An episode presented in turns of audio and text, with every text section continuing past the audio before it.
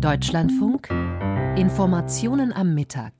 Christian Lindner hat nachgerechnet und kommt auf Wünsche seiner Kolleginnen und Kollegen in Höhe von 70 Milliarden Euro. Das ist zu viel, denn der Bundesfinanzminister möchte die Schuldenbremse einhalten, schon deshalb, weil er gegenwärtig durch die höheren Zinsen auch mehr Geld für die Schulden ausgeben muss. Die Begehrlichkeiten sind hoch. Bundeswehr, Kindergrundsicherung, Klimaschutz, Bildung. Nadine Lindner aus unserem Hauptstadtstudio. Die letzte Woche endete mit einer Vollbremsung von FDP-Finanzminister Christian Lindner. Denn er wird nicht wie geplant die Eckwerte für den Bundeshaushalt 2024 in dieser Woche vorlegen. Der Grund, das Geld ist knapp und die Ausgabenwünsche groß. Man müsse noch einmal über finanzielle Realitäten reden.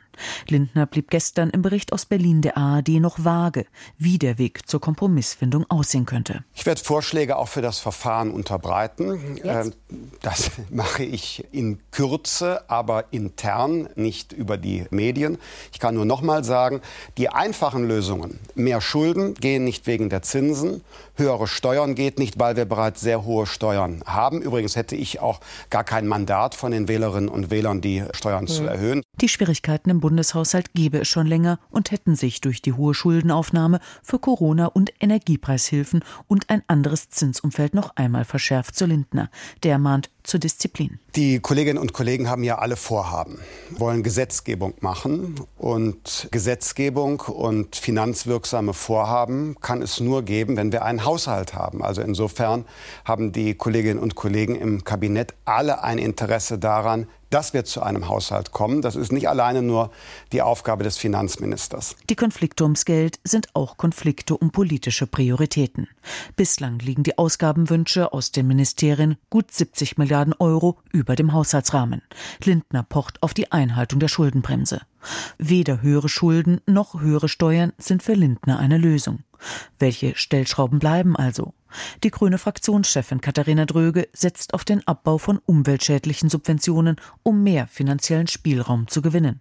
Dröge heute Morgen im Deutschlandfunk. Und hier gibt es bislang noch keinen Vorschlag des Finanzministers. Wir Grünen werben dafür, dass wenn man sich um knappe Mittel unterhält, dass man dann als erstes auch das macht, was im Koalitionsvertrag vereinbart ist. Große Streitthemen sind die Ausgaben für die Bundeswehr und die Kindergrundsicherung.